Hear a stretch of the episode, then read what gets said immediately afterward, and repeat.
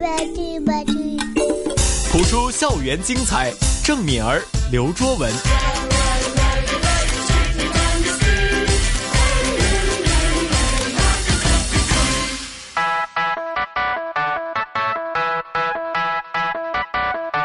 AM 六二一，香港电台普通话台，谱出校园精彩。主持郑敏儿、刘卓文。不普通学堂，又一个星期的不普通学堂。那么在直播室，除了是有我跟敏儿之外呢，还有我们的御用老师谭成珠教 授。 Hello，谭老师，二位好，嗓子好了一点吗？嗯、还那样子， 没事，能讲话就好了。好，老师，对，一定要好好的保养一就下。是跟你们两个小鲜肉在一起，我是很开心的，我声音也能够还是中气开心了十足对吧？嗯，对非常好哈哎，开心点儿嘛其实啊真的，我看谭老师的年纪，我觉得就是，我觉得像跟一个朋友那样，就不像怎么讲，在你的眼中，可能你是一个老人家哈，但是嗯在我眼中你不 是，是吗？完全没有呀把谭老师当成是老人家，我们就没有哎，真的没 有那谢谢。你但们是谭老师常说他自己，呃，你们嗯对年轻，你们年轻这样子嘛。对对其实你自己也很年轻。大家如果是谢谢看到谭老师本人的话呢，一定会觉得说，嗯就你跟你想象跟谭老师自己对啊描述自己的那个形象是完全不一 样的。太活泼可爱了，哇， 你们真会说呀！那我今天就开心了，我让他 嗓子亮一点，声音马上好了一点。哎对，好多了。嗯，对 啊，这几个星期我们学的成语呢，嗯其实都跟动物有关。嗯，很久以前呢有学过龙，那上一个星期也是跟龙有关的。嗯这个星期学到一点是我们能够看见的 动物。 OK，对，今天我们就学亡羊补牢，哦，学羊，羊对吧？嗯羊很接近了，羊现在是在香港很常出现的一个动物，嗯哼，来比喻我们小市民。 嗯，很多这样子的一些比喻。嗯啊，那亡羊补牢呢？其实我记得这个成语故事都是其实，在小学都已经有学了。对没呀、错，但是到了出来工作的时候，也看见更多这个现实版的亡羊补牢。 对呀、嗯，嗯那这个寓言故事是怎么样的，老师其？实呢，最简单的，他就说羊逃跑了，然后再去修补那个羊圈，那还不算晚。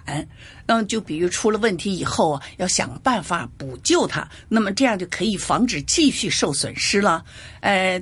其实这个是一个战国时期的一个故事。嗯，那么在楚国是楚襄王 OK 在位的时候，嗯那么他就重用什么呢？重用那些奸臣， 我以为是重用羊，重用哇，你真会想象、我啊，太没营养 了。我想象丰想象力丰富好啊，对吧？嗯，那么就政治比较腐败了，所以国家一天天的衰亡下去了。那么楚国有一个大臣，他叫啊、庄辛。嗯，那么看到这个情况非常着急，嗯，他总想好好的劝劝他，但是呢，楚襄王只是顾着享乐，一天到晚根本听不进别人的意见。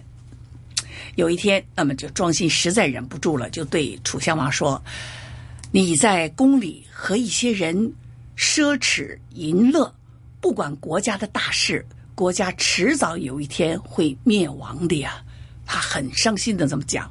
那么楚襄王听了就大怒，骂道：“说你这个老糊涂了啊！你真是老糊涂了，竟敢这样的诅咒我们楚国！哎，说这些阴险的话来扰乱人心。”结果呢，庄辛他就不慌不忙的回答说：“哎，我实在感觉的事情一定要到了这个地步的，不敢故意说楚国有什么不幸啊。如果你真的一直这样宠信这些人的话，那么楚国一定会灭亡的。你既然不信我的话，那么就允许我让我躲到赵国去，事情看看最后究竟看怎么样的，就这样的。那么庄辛就见楚襄王不纳忠言，那么只好躲到赵国去了。由得他死，哎，对了，嗯，那么结果呢？庄辛到赵国之后，才住了五个月哟。那么秦国果然派兵攻打楚国了。哦，哎，那么楚国几乎没有什么能够抵挡的，因为他一天到晚吃喝就是玩在乐，玩儿对哎，对对吃喝玩乐，啊你说没有他有什防么备？对，嗯嗯嗯，所以呢就被那个秦国给攻陷了。那楚国的都城就没有办法，他就呃楚襄王那个楚襄王他就慌慌忙忙的就呃像丧家犬一样的就逃到了呃就是那个赵国那儿去了。这个时候他就找到那个赵国的那那个给他进忠言的那个庄辛那他就想着这个，所以才觉得庄辛的话不错。那么于是他就，于是他就又悔又恨呢，就派人把庄辛给迎请回来了。真的太糗了吧？这个帝王，哎，对呀、所以说，他说，过去啊，因为我没听你的话呀，所以才会弄到这个地步。现在你看还有办法挽救吗？他跪玻璃吧，先是啊，哭着那么说的啊。这个庄辛就说了：“主公果真有悔改之意吗？”楚王说：“我现在太后悔了，呃，不知道现在还迟不迟啊？”嗯嗯，那么他就说了啊，那我给你讲个故事吧。他就把这个。嗯，有人的这个说有一个人呢养了一圈羊呢，一天早晨呢发现呢少了一只羊，所以仔细一查呢，原来是羊圈破了个窟窿。那么夜间狼钻进来了，就把羊叼走了一只。那么邻居就劝他说：“你赶快的把那个笼吧补一补，把那个牢就是羊圈修补一下，堵上个窟窿吧。”那个人就不肯接受劝告，回答说：“哼，羊已经丢了，那还修补什么羊圈干嘛？”第二天早上，他又发现少了一只，那么结果，呃，又是狼进了那个羊圈，那个从那个窟窿钻进去，把羊叼走了，所以他很悔，很后悔自己没有听从这个嗯劝告，因此呢，就赶快的堵上这个窟窿了。修好了羊圈之后呢，其他的羊就没有丢过了。所以楚襄王听了这个故事之后，哦，就明白了，庄辛的意思是这样的。于是他就接着对庄辛说：“哎呀，庄爱卿啊，那么我们该怎么办呢？”那么，于是庄辛就给楚襄王分析了当时的情情势，就是那个形势。嗯，然后呢，就认为楚国都城虽然被攻陷了，但是只要振作起来，改正过错，秦国是灭不了楚国的。楚襄王一听，就赶快的遵照那个呃庄辛的话去做了。啊，果真度过了危机，振兴了楚国。嗯啊，因此呢，“亡羊补牢”这句成语就是根据上面这两句话来的，表达处理事情发生错误之后呢，如果是赶紧去挽救的话，还不为迟这个意思。嗯嗯这个庄心蛮会教训别人的，嗯，就人家求他回来之后，还要给人家讲一个故事，哎对呀你看你 看，就我跟厉你害吧讲道理，嗯，必须要讲这故事，让他听了以后，嗯，是真有道理。那他很蠢呢，要人家讲故事才明白，一般贤臣都是有这种影子，是啊，都有这样是特点啊，对喜对欢做比喻啊，嗯啊，喜欢就是真的能够洞察到，对可能将来会发生什么事情。嗯，以前的确是太多昏君了，对、啊对其实他这寓意也很清楚的，就是不怕你做错事，只怕你不改，对，就这么对简单，。对吧？对发觉错了，哎啊就，要发改。觉错了，及时改正，那么就能够补救了，吧？也不为迟哎啊，对知错能改。嗯我刚刚讲错了，在开头就说现在很多在工作环境当中是看到这个亡羊补牢，其实是看不到的。哦，有的时候看不到的，啊对必须要别人指点，就跟我们学话剧也一样的。我在戏剧学院的时候，老师从来没表扬我一句，都是骂，都是骂，完了骂的我哭的鼻涕流眼泪的都都那么着。哎，但是呢，为什么周恩来总理看着我好呢？就是看了我那话剧，他感动的上来就啊，因此就叫国家，因为他负责国家剧院的，所以就国家剧院一定要谭正柱到国家剧院去。那么国家剧院要我去之后，导演也不提我，也不指点我，也不骂我，也不说我，我就哭了。导演说：“你哭什么呀？”我说：“你你们又不理我，也不给我提意见，也不什么的。”哎，给你提意见，你好，我提什么意见呢？啊，就这么说。我说啊，好不提意见呢， 我就开心又笑了， 就这么简单。我说哦，原来这样的。谭老师对自己要求很高，应该这样的呀。嗯，所以我来到香港，在教普通话的时候，我一般都是给提意见的，呃，鼓励那是另外一回事。我不是，我很少表扬，因为我从小的经历就是这样的。对，多提你意见，是我尊重你，我觉得你好，我才给你提意见。我要不理你，我就不管你，我就不提了，我什么都不说了，对不对？是我对心中有你，我才给你提意见。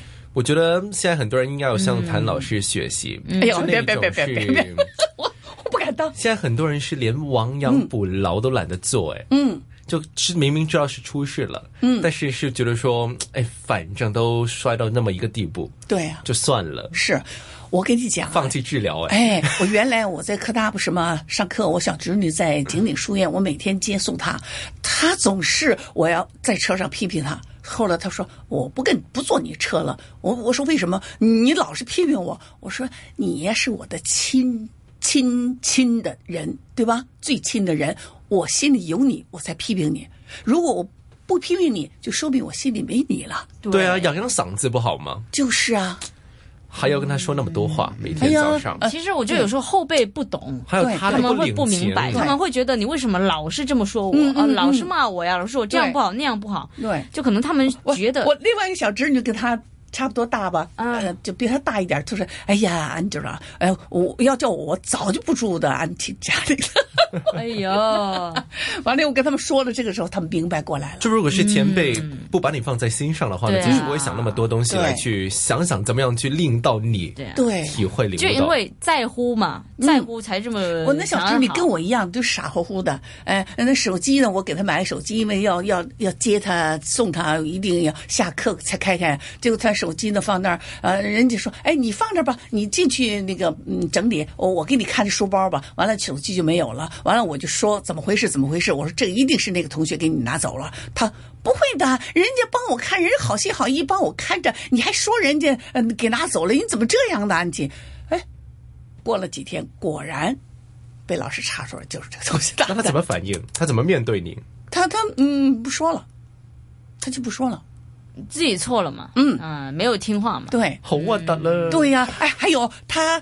那个，我给他买了个铅笔盒，很漂亮的，嗯哎，很颜色很亮的。还要结给果他花钱哇，哦。老师很疼他，对呀、那么我他去擦那个卫生窗户，擦完了以后，那个同学在那拿着他的铅笔盒一看，看完了以后，梆一下给他摔烂了。